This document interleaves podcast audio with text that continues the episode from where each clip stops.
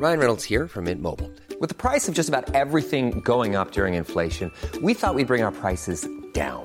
So to help us, we brought in a reverse auctioneer, which is apparently a thing. Mint Mobile unlimited premium wireless. Ready to get 30, 30, bit to get 30, bit to get 20, 20, 20, bit to get 20, 20, bit to get 15, 15, 15, 15 just 15 bucks a month. So, Give it a try at mintmobile.com slash switch. $45 upfront for three months plus taxes and fees. Promo for new customers for limited time. Unlimited more than 40 gigabytes per month. Slows. Full terms at mintmobile.com.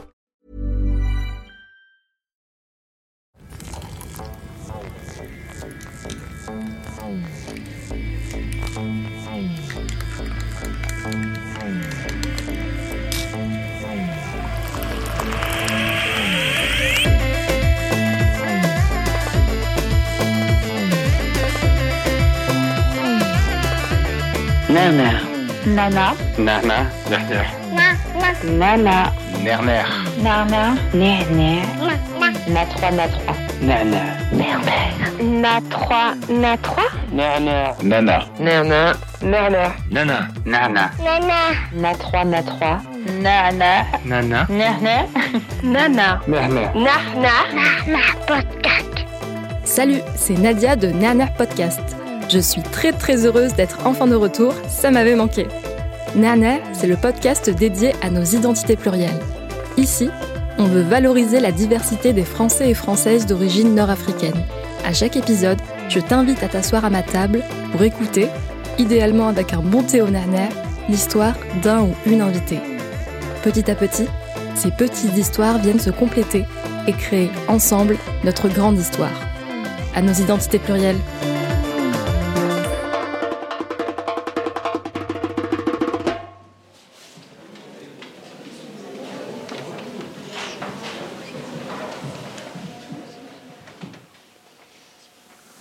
Une flèche. Et ce jour-là, j'ignore lequel, mais ce jour qui un jour a existé. J'étais âgée de 6, 7 ans peut-être. Je revois la trousse de toile noire, les cahiers, les manuels scolaires éparpillés sur la table de la cuisine où j'avais pris l'habitude de faire mes devoirs, après l'école, le soir. Par l'entr'ouverture de la porte, j'apercevais le salon, et à l'intérieur du salon, cette commode de bois clair sur laquelle reposait le poste de télévision ainsi que le magnétoscope. Mes parents, Anya et Mohamed, se trouvaient dans cette pièce. Assis côte à côte sur le canapé en tissu à carreaux, ils visionnaient le film de leur mariage. Ils riaient de se revoir ainsi coiffés, vêtus. Ils riaient de revoir les visages de leurs proches, la maison du père de Mohamed, la rue passante, et à quelques mètres de là, les deux chevaux blancs attelés de la calèche, dans laquelle les jeunes mariés, tout un après-midi, s'étaient promenés le long de la corniche qui donnait sur l'océan. Et ce jour-là, quoique mal enregistré, grésillant, le son de leur voix, de leur jeune voix, vint jusqu'à moi. Une flèche d'amour a frappé mon cœur, l'a percé en son centre, un foudroiement. Je fus ému de les reconnaître. C'était leur voix, c'était eux. Ces mots, ce sont les premières lignes du dernier roman de la chercheuse en sociologie Kautar Archi, Comme nous existons. Dans ces pages, elle nous plonge dans son histoire, son enfance, son adolescence et sa vie de jeune femme, enfant de l'immigration postcoloniale. Kautar Archi y raconte son parcours, à la première personne, et nous livre avec authenticité et générosité les étapes fondatrices de son identité. Le lecteur, la lectrice, se retrouve plongé dans ce récit très franc, à l'écriture détaillée, minutieuse, qui nous transporte dans son histoire. Kautar Archi dit je dans un livre qui vient parler de nous, comme nous existons. Bonsoir Kautar, je suis très heureuse de pouvoir échanger avec toi aujourd'hui. Bonjour. Alors pour commencer, je voulais savoir euh, d'où était né ce choix d'écriture à la première personne?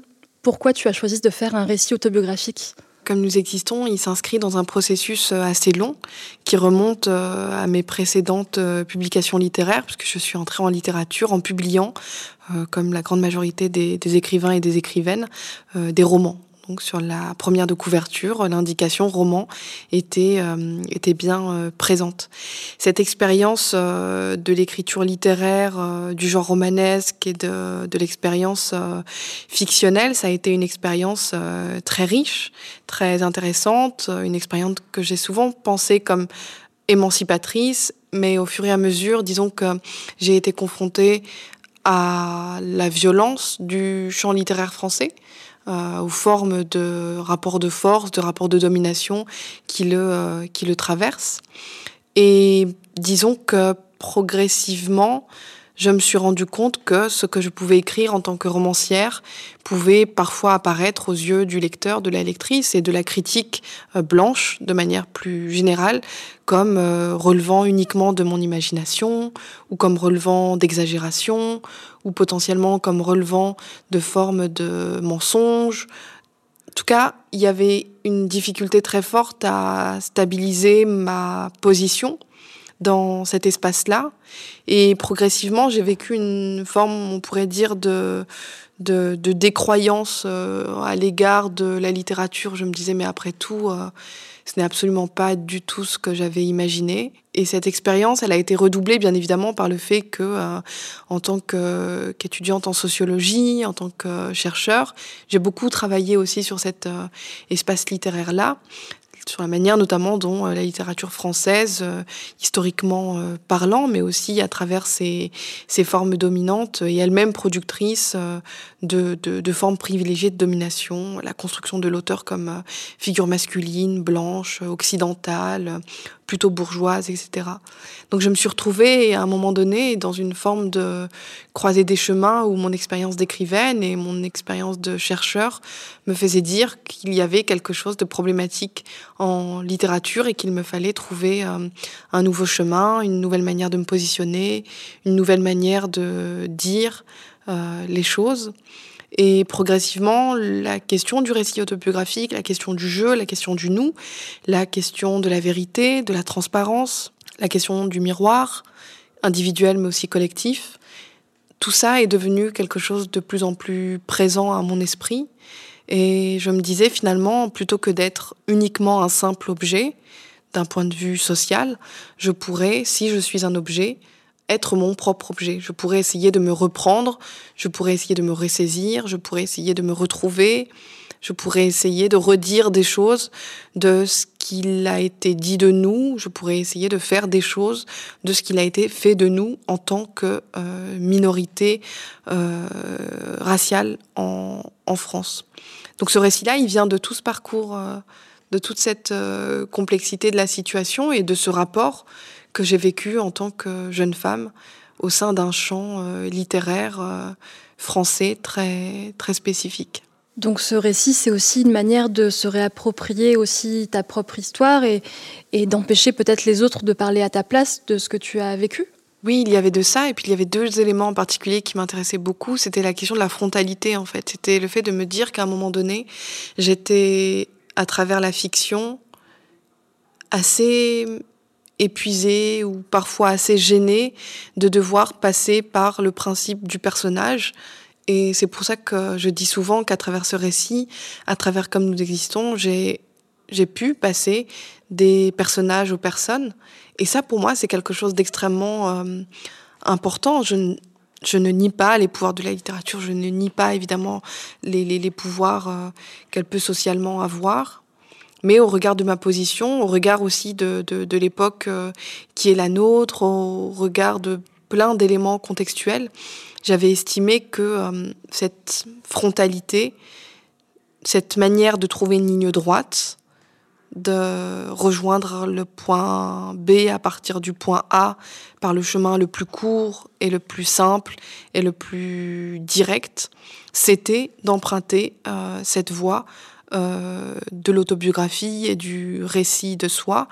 Moi qui jusqu'à présent avait le sentiment d'avoir euh, dû passer par euh, mille chemins alors que les choses auraient pu être beaucoup plus, plus simples et plus frontales et plus directes et plus sincères et plus affirmées et plus, et plus claires, plus limpides aussi. En parlant de personnes, il y a deux personnages et donc deux personnes très importantes dans ta vie et dans ton livre. Ce sont euh, un peu, je trouve, les deux protagonistes de ton histoire. Ce sont euh, Anya et Mohamed, tes, parents. J'ai l'impression que, quoi que tu vives dans, dans, ton histoire, leur avis et le sens de leur sacrifice est constamment dans ton esprit. Est-ce que euh, tu pourrais nous parler de, de la place qu'ils ont dans ton histoire? Oui, tu as raison. La question euh, de ces deux personnes est assez importante. Euh, Anya et Mohamed euh, surgissent euh, assez naturellement dans ce récit et quand ils euh, ne sont pas directement nommés, généralement c'est leur euh, leur absence qui pose question.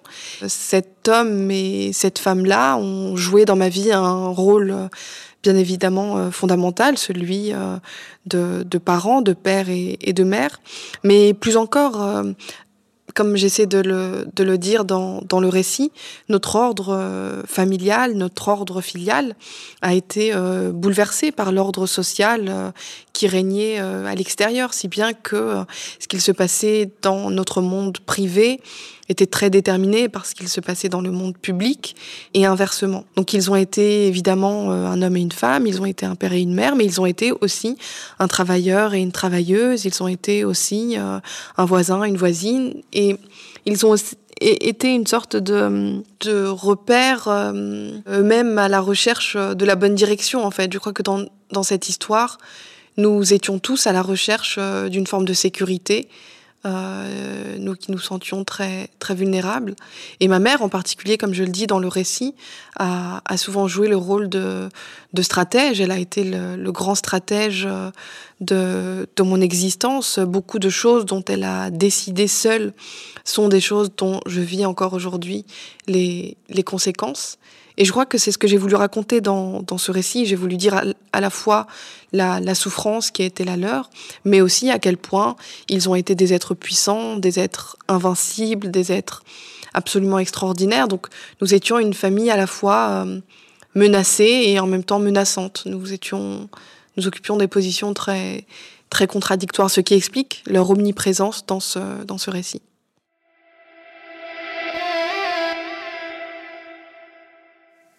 Anya, d'un coup, replongeait alors dans ses pensées. Elle se mettait à ressasser, j'imaginais, ce que les instituteurs, le médecin, le patron, le banquier, l'assistante sociale lui avaient conseillé de faire. Ne scolarisez pas votre fille ici, madame, mais ailleurs, plus loin. Éloignez-la.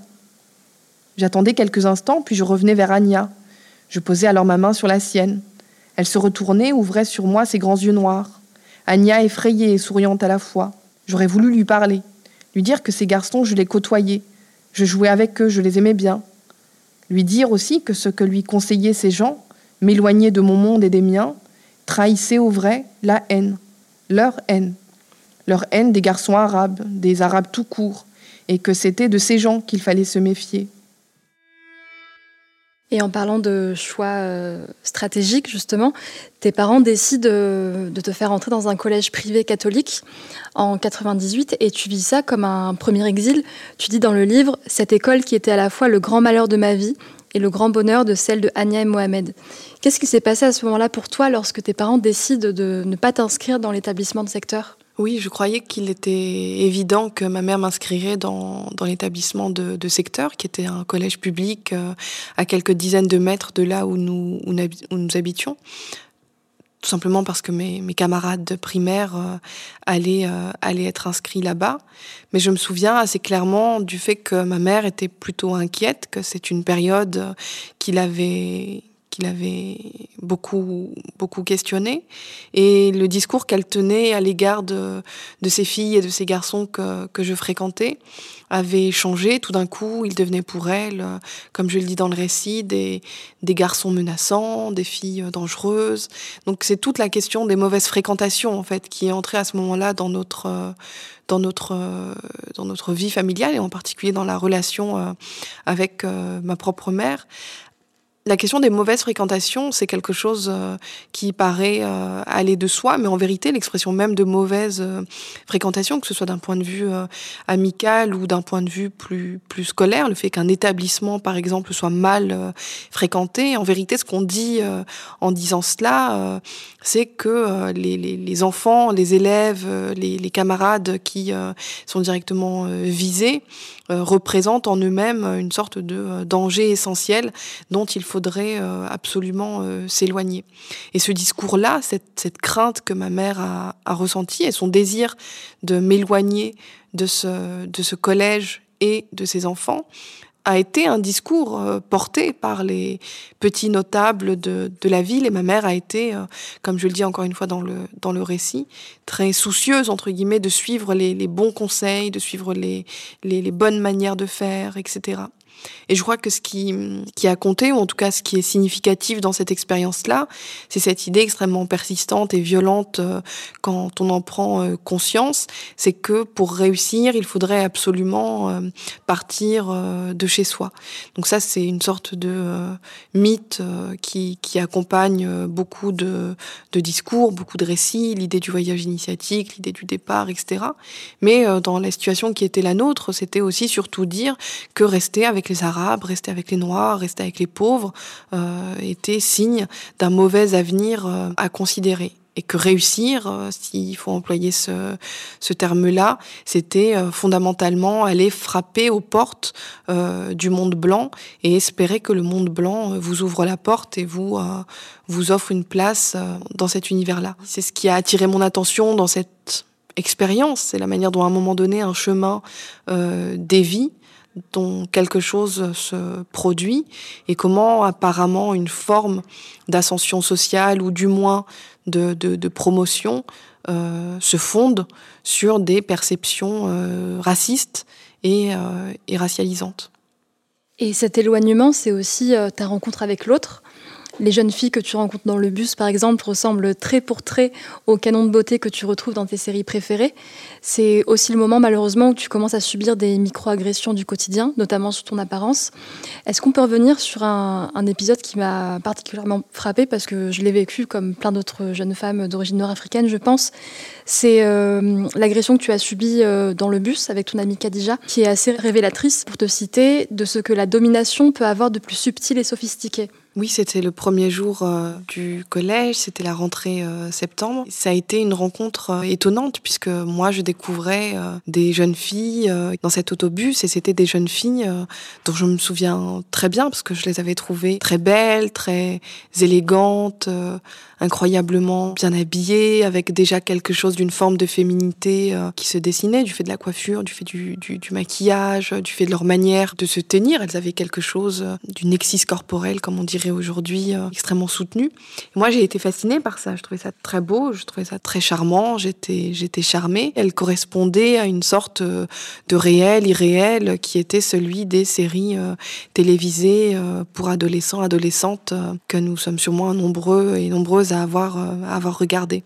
Donc moi, je me suis reconnue en elle. En fait, il y a quelque chose d'elle qui m'a touchée, qui m'a atteint, comme ça arrive souvent à l'adolescence ou un peu en amont qui a été peut-être euh, le point de tension, c'est que cette reconnaissance ou cette identification n'a pas été réciproque et au contraire, elle a plutôt donné lieu euh, à des gestes, à des paroles euh, qui, d'une manière ou d'une autre, le temps de ce trajet-là, ont produit quelque chose d'une forme d'objectivation, de chosification, avec le motif, par exemple, des cheveux, qui est un motif extrêmement récurrent dans les processus d'enlaidissement social ou en tout cas de critique euh, du fait de la mauvaise féminité euh, et de l'absence de la bonne. Donc ça a été une expérience, comme je le dis, qui a été euh, révélatrice en ce sens-là. J'ai découvert que pour les autres, je pouvais être une autre, je pouvais être différente, alors que jusqu'alors, pour moi, j'étais une semblable, j'étais, la même, j'étais la même qu'eux. Et c'est là où la question de l'identité euh, est importante, euh, pas identité au sens euh, propre, mais ce que signifie de ne pas être identique du point de vue de l'apparence physique et la manière dont cette différence d'apparence se retraduit socialement par des formes de rappel à l'ordre ou par des formes de micro-agressions, micro-punitions qui viennent signaler que là, quelque chose euh, de la norme n'est pas respecté, ce qui permet au groupe majoritaire de réaffirmer cette norme-là et ce qui euh, engage les minoritaires euh, à se débrouiller pour s'y conformer le plus rapidement possible. Donc ça a été une expérience très simple, très ordinaire, très banale et qui a compté pour cela. Et à cet âge-là, est-ce que tu es déjà consciente du décalage entre euh, le rêve et la stratégie de tes parents qui t'inscrivent dans un établissement euh, privé pour, pour ta réussite et le fait que pour toi c'est plutôt pénible car il y a d'autres expériences dont je ne vais pas tout raconter parce qu'il faut, il faut lire le livre pour, pour le savoir, mais il y a plusieurs micro-agressions qui viennent ponctuer ton, ton, tes années au collège. Est-ce que tu te rends déjà compte de, de ce décalage entre ce qu'ils attendent, ce qu'ils espèrent pour toi, et toi, ce que tu vis réellement? Non, je crois qu'il m'a fallu du temps pour euh, réaliser tout ça. À cette époque-là, euh, il faut bien avoir conscience aussi de ce que signifie être un enfant dans un monde d'adultes. Euh, ça signifie souvent euh, ne pas ne pas toujours avoir de réponse aux questions qu'on pose, ne pas toujours euh, pouvoir euh, agir comme on le souhaite. C'est le fait de pouvoir toujours être tout d'un coup sorti, puni, critiqué.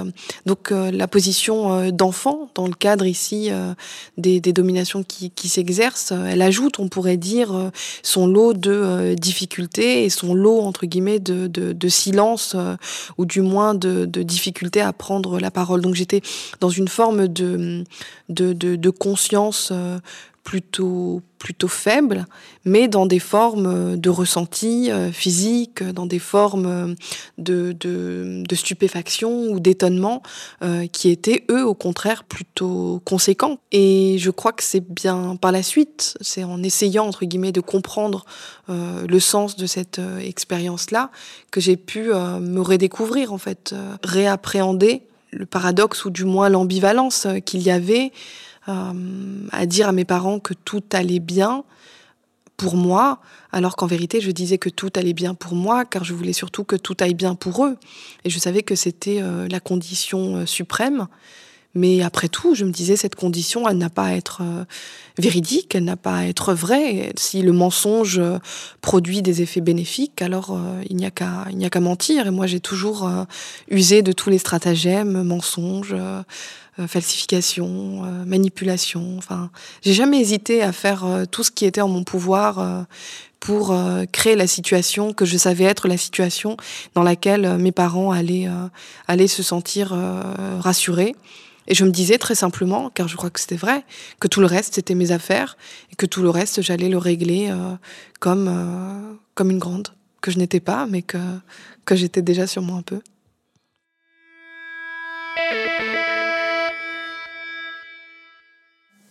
Je voudrais ne pas m'arrêter là, au seuil du constat de cette peur de trahir, qui fut une fois la mienne, mais dire le plus important, que ce sentiment de trahison n'avait au vrai rien de naturel, d'inéluctable, d'obligé, que jamais la trahison et la honte qui est son ombre n'ont été le destin propre d'un groupe, d'une classe. Dire que je n'aurais jamais dû ressentir ces sentiments, jamais dû chercher à les apprivoiser, jamais dû chercher à les dépasser car cette impression de trahir n'a jamais été autre chose que le produit de l'ordre inégal et hiérarchique des mondes. Et je n'ai cru trahir, et je n'en ai supporté le poids, que parce qu'en moi quelque chose, je ne sais où, j'avais fini par croire en l'ordre des choses, j'avais fini par ratifier cet ordre, supposant l'existence de monde inférieur et de monde supérieur. Plus encore, j'avais adhéré à cette image de moi-même, toute faite de violence, l'image qui a donné naissance à la trahison, à la honte de trahir, l'image qui n'aurait jamais dû être mon image, mais qui l'a été, pourtant, l'image dont j'ai peu à peu appris à me défaire, l'image d'une fille qui, s'éloignant de ses parents, ne pouvait s'élever qu'au-dessus d'eux, quand, au vrai, c'est tuer l'emprise des hiérarchies qu'il aurait fallu. Et ton récit est ponctué d'expérimentation de la violence à différents degrés. Euh, ces rencontres, ça m'a assez frappé, sont assez précoces. Euh, tu parles de violence policière, notamment avec ce qui arrive euh, à un certain Ahmed. Il y a aussi en 2005 ce qui arrivait à Ziad Bena et, et Bouna Traoré. Quel impact ont ces événements dans la construction de tes combats? Disons que j'étais une adolescente euh, qui lisait très peu les journaux, qui lisait peu de livres, peu de choses de cet ordre-là, mais je regardais beaucoup la télévision, des journaux télévisés, des, flash infos, des émissions de débats politiques, euh, comme Riposte, comme C'est dans l'air. Voilà, tout ça, c'est des choses avec lesquelles j'ai grandi, et donc j'étais très intéressée par, euh, par toutes ces toutes ces choses-là. Donc, euh, quand tout d'un coup des événements tragiques euh, se produisaient et qu'on en parlait à la télévision, ça, ça captait, euh, ça captait mon attention. J'y, j'y étais très, très attachée. Et puis, tout d'un coup, les événements ont cessé de n'être que des événements euh, lointains, parisiens, euh, diffusés euh, par l'entremise de la télévision. Tout d'un coup, il suffisait que, que j'ouvre la fenêtre de ma chambre ou celle de la cuisine pour, pour découvrir en fait cette réalité-là juste, juste en bas de chez moi, comme, comme on dit parfois. Et ça, c'est quelque chose qui m'a marqué, en fait, le, sentiment de, la violence euh, qui se rapproche, qui ne me touche pas forcément moi, qui ne touche pas forcément euh, mes proches ou ma famille, mais qui touche des hommes, des femmes, des jeunes, des adolescents, etc., qui, euh, après tout, n'ont absolument rien de différent à mon égard ou à l'égard de, mes proches ou de ma propre famille. Donc il y a eu un sentiment de, de ma part de grande, de identification. Je, me souviens que dans, l'histoire de ce jeune Ahmed, je, je m'y suis vue en fait, alors que ce n'était pas mon histoire. Mais je crois que le simple fait de dire ceci est mon histoire ou ceci n'est pas mon histoire, euh, c'est déjà une démarche euh, problématique. C'est déjà une démarche qui participe euh, à cloisonner, à catégoriser. Donc j'étais plutôt portée à considérer que tout était mon histoire, que j'étais concernée par tout, tout avait un lien euh, avec moi et surtout que j'étais en lien avec euh, absolument euh, tout ce qui tout ce qui se passait. Donc j'avais une sorte de sensibilité comme ça qui me qui me poussait très en avant euh, même quand euh, le lien n'était jamais qu'un lien indirect ou un lien euh, affectif ou émotionnel. Et je crois que c'est effectivement quelque chose qui, par la suite, m'a porté euh, dans les travaux que j'ai pu mener ou dans les prises de position que j'ai pu adopter euh, ici et là. Et la question évidemment des violences policières, parce qu'elle pose la question des masculinités minoritaires, euh, qui est une question importante euh, à, soulever dans une perspective euh, antiraciste, parce qu'elle pose la question de l'État, parce qu'elle pose la question aussi du traitement différencié euh, réservé aux jeunes filles et aux jeunes garçons de l'immigration postcoloniale, et que je crois que si on parle des filles, il faut toujours dire qu'il y a aussi les garçons et que ça compte tout, tout, autant dans une perspective intersectionnelle, c'est extrêmement euh, oui, c'est il y a un enjeu autour de ça et je crois que tout ça m'a oui, m'a formé, a contribué à, à forger une certaine manière de regarder euh, les choses et de dire très souvent même toujours que ce n'est pas assez, que ce n'est pas assez bien, qu'il faut plus, qu'il faut encore plus, qu'il faut mieux, qu'il faut pour plus de monde, pour plus de personnes, pour plus longtemps, etc. Donc ça a été effectivement des expériences euh, historiquement fortes mais qui ont eu aussi une, une valeur euh, de rupture euh, biographique. Plusieurs fois dans le livre, tu parles du fait qu'il aurait été important que certains moments soient photographiés, soient immortalisés. Est-ce que c'est une des raisons pour laquelle tu écris ces histoires? Est-ce que c'est une manière de garder tout cela en mémoire, que ce soit écrit dans la grande histoire? La question euh, photographique, elle intervient souvent dans mes récits lorsque j'ai le sentiment que je ne sais absolument plus quoi dire, comment le dire, et je me dis si je disposais d'une photographie, je pourrais simplement euh, l'insérer et tout le monde comprendrait immédiatement de quoi de quoi il est question.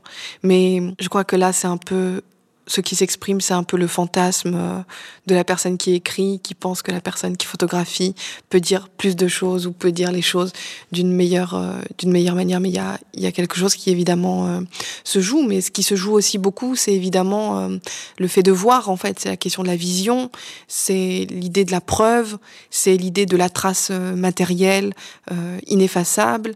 C'est l'idée que j'ai toujours la crainte que les discours partent parce que les discours sont toujours enseveli sur d'autres discours et, j'ai toujours cette sorte de vision euh, fantasmatique euh, de l'image qui aurait un pouvoir euh, plus grand, plus fort, plus immédiat, plus frontal, que c'est quelque chose peut-être de plus violent de pouvoir euh, montrer des images, montrer des photographies, que de demander à des personnes euh, de lire, euh, de lire des textes. J'écris, je sais ce que cela signifie, mais je sais aussi que ça a ses limites, donc je suis toujours aussi très intéressée par le fait de, de mettre en place des dispositifs plus clairs, plus évidents, plus simples, plus appropriables par les personnes qui n'ont pas forcément un lien à la lecture très aisé ou simplement agréable. Donc la photographie, elle, joue ce rôle-là, elle joue ce rôle de, de pièces manquantes sur lesquelles parfois j'essaie de, de travailler.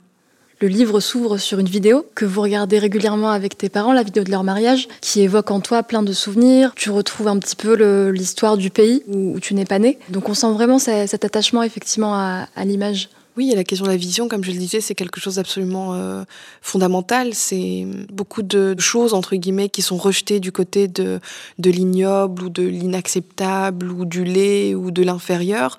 Ce sont d'abord des choses euh, qui ont été vues, ce sont des choses qui ont été perçues, ce sont des choses euh, que l'on voit et que l'on voudrait ne plus voir. Euh, on ne voudrait plus voir euh, ce qui se passe aux portes de la chapelle, on ne voudrait plus voir euh, les jeunes assis en bas de l'immeuble, on ne voudrait plus voir des personnes migrantes qui dorment sous les ponts. Tout ça, on voudrait, on voudrait l'effacer, on voudrait le supprimer. Comme dit la police, il faut nettoyer l'espace, il faut libérer l'espace, il faut rendre l'espace public aux bons citoyens. Donc il y a quelque chose du côté de la vision qui est pour moi assez euh, obsédant puisque c'est par là que tout commence. La question du, du, du voile, par exemple. Des gens ne supportent pas une société ne supporte pas de voir des voiles, de voir euh, des burkas. Il y a quelque chose d'absolument euh, insupportable. Il y, a, des éléments phobogènes. Et cela, pour moi, ça, parle beaucoup de la société et ça parle beaucoup de ceux qui ont droit d'être vus et de ceux qui, au contraire, ne doivent pas être vus et doivent vivre du côté du hors-champ, dans les coulisses, dans les caves, sur les à-côté, etc. Donc il y a même politiquement, je crois, quelque chose par rapport à, la question de, de, la vision qui est, qui est très important pour moi. Oui.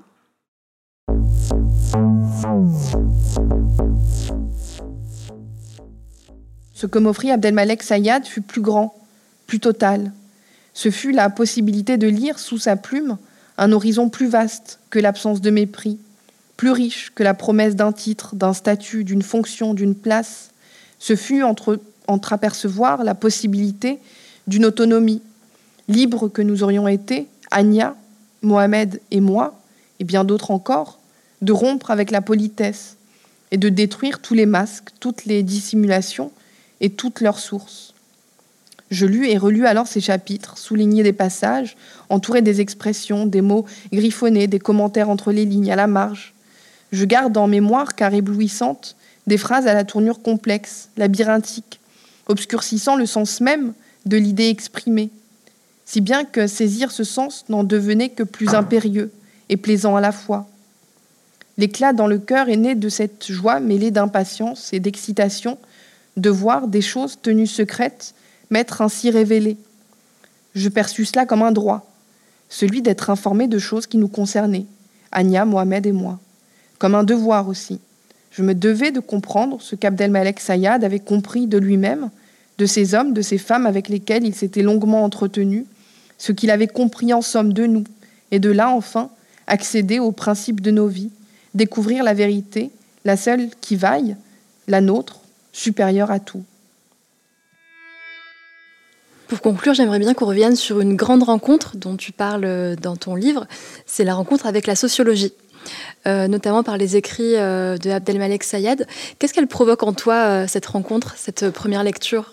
C'était très simple, c'était comme être dans une forêt en pleine nuit et découvrir au loin une petite maison avec une lumière euh, qui scintillait à l'intérieur. C'est vraiment très simple, mais je crois qu'à cette époque-là, euh, ce qu'on recherche tous, c'est euh, des repères, des panneaux de, direction, des, des, des, choses qui tout d'un coup sont porteuses de sens. C'est Abdelmalek Sayad et, et, la sociologie qui est la sienne et ce qu'il a fait pour les, les, populations issues de l'immigration post, post-coloniale a effet de lumière en fait, et effet de lumière au sens euh, poétique euh, du terme, mais aussi au sens euh, photographique. À un moment donné, nous sommes dans une chambre noire et euh, par la force de son intelligence et de ses travaux et de sa propre euh, sensibilité, il, nous révèle quelque chose de lui-même et de là, il révèle aussi quelque chose de notre propre histoire. Ça a été quelque chose évidemment de très important puisque Abdelmalek Sayad est,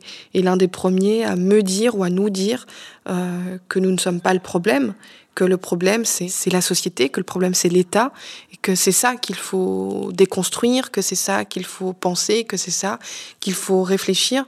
Donc tout d'un coup, euh, à cette époque-là, je me souviens, je passais d'un sentiment de culpabilité euh, extrêmement fort et prégnant à un sentiment peut-être euh, plus lourd, mais plus doux aussi de, de, responsabilité, euh, de curiosité, d'engagement par rapport à ce qu'il se passait euh, par ailleurs. Donc Abdelmalek Sayad a, joué ce, ce rôle-là. Il a été un révélateur euh, de questions qui étaient jusqu'alors très énigmatiques et très assombries. J'ai l'impression qu'avec cette rencontre, tu réalises aussi le pouvoir que tu as ou tu peux avoir. Dans le livre, tu dis il fallait écrire, rendre compte de tout ce qui avait été vécu, dit, entendu, éprouvé, car ce n'est que pour cela que tout était arrivé, pour que j'en fasse état un jour, et que jamais rien de nous, comme nous existons, ne disparaissent. J'écrivis alors avec moins de plaisir que d'assiduité, de sérieux. On sent cette mission que tu te donnes et ce pouvoir que tu peux avoir justement dans ton travail, dans la sociologie. Oui, c'est la période euh, de la vocation, c'est la période où tout d'un coup je me sens euh, appelée à faire des choses euh, plutôt que, que d'autres. Et ça a été un moment effectivement pour moi très mobilisateur en fait. Je me suis, je me suis mobilisée en moi-même, je me suis mobilisée pour mes parents et j'ai essayé de produire quelque chose de réel, de matériel, que, je pouvais toucher, qui pouvait être posé euh, sur une table. Ça aurait pu être euh, beaucoup de choses, mais ça a été un livre parce que la culture scolaire était extrêmement euh, présente et que j'étais une enfant de cette culture scolaire. Mais effectivement, je me sentais mandatée. J'avais le sentiment que quelque chose reposait sur mes épaules et qu'il fallait que je m'en occupe et que j'en fasse quelque chose. Et au final, évidemment, ça a été euh, formateur, ça a permis aussi que des choses aillent plus vite, que des choses s'accélèrent. J'ouvre les yeux plus rapidement sur certains points, certaines questions, etc. Donc ça a été une expérience extrêmement formatrice et très politisante en fait, très radicalisante euh, déjà. Merci Kauta Archi. Merci beaucoup. C'est la fin de cet épisode. J'espère qu'il t'a plu. Merci à Kauta Archi pour sa confiance et ses mots. Cet épisode a été enregistré à Montevideo, à Marseille, dans le cadre de la Semaine culturelle méditerranéenne et du festival Les Rencontres à l'échelle. Merci notamment à Julie Kretschmar et Nadia Fatnassi. Nana est un podcast enregistré et monté par le talentueux Morgan Perrault, produit par l'incroyable Lisa Omara de Pierre Lab en partenariat avec Radio Grenouille. Comme d'habitude, si l'épisode t'a plu, n'hésite pas à le partager, à le noter et à le commenter. Ça ne coûte rien et ça nous aide à continuer le projet. Nana Podcast, ça s'écrit NA3, NA3, et c'est le podcast dédié à nos identités plurielles. À bientôt!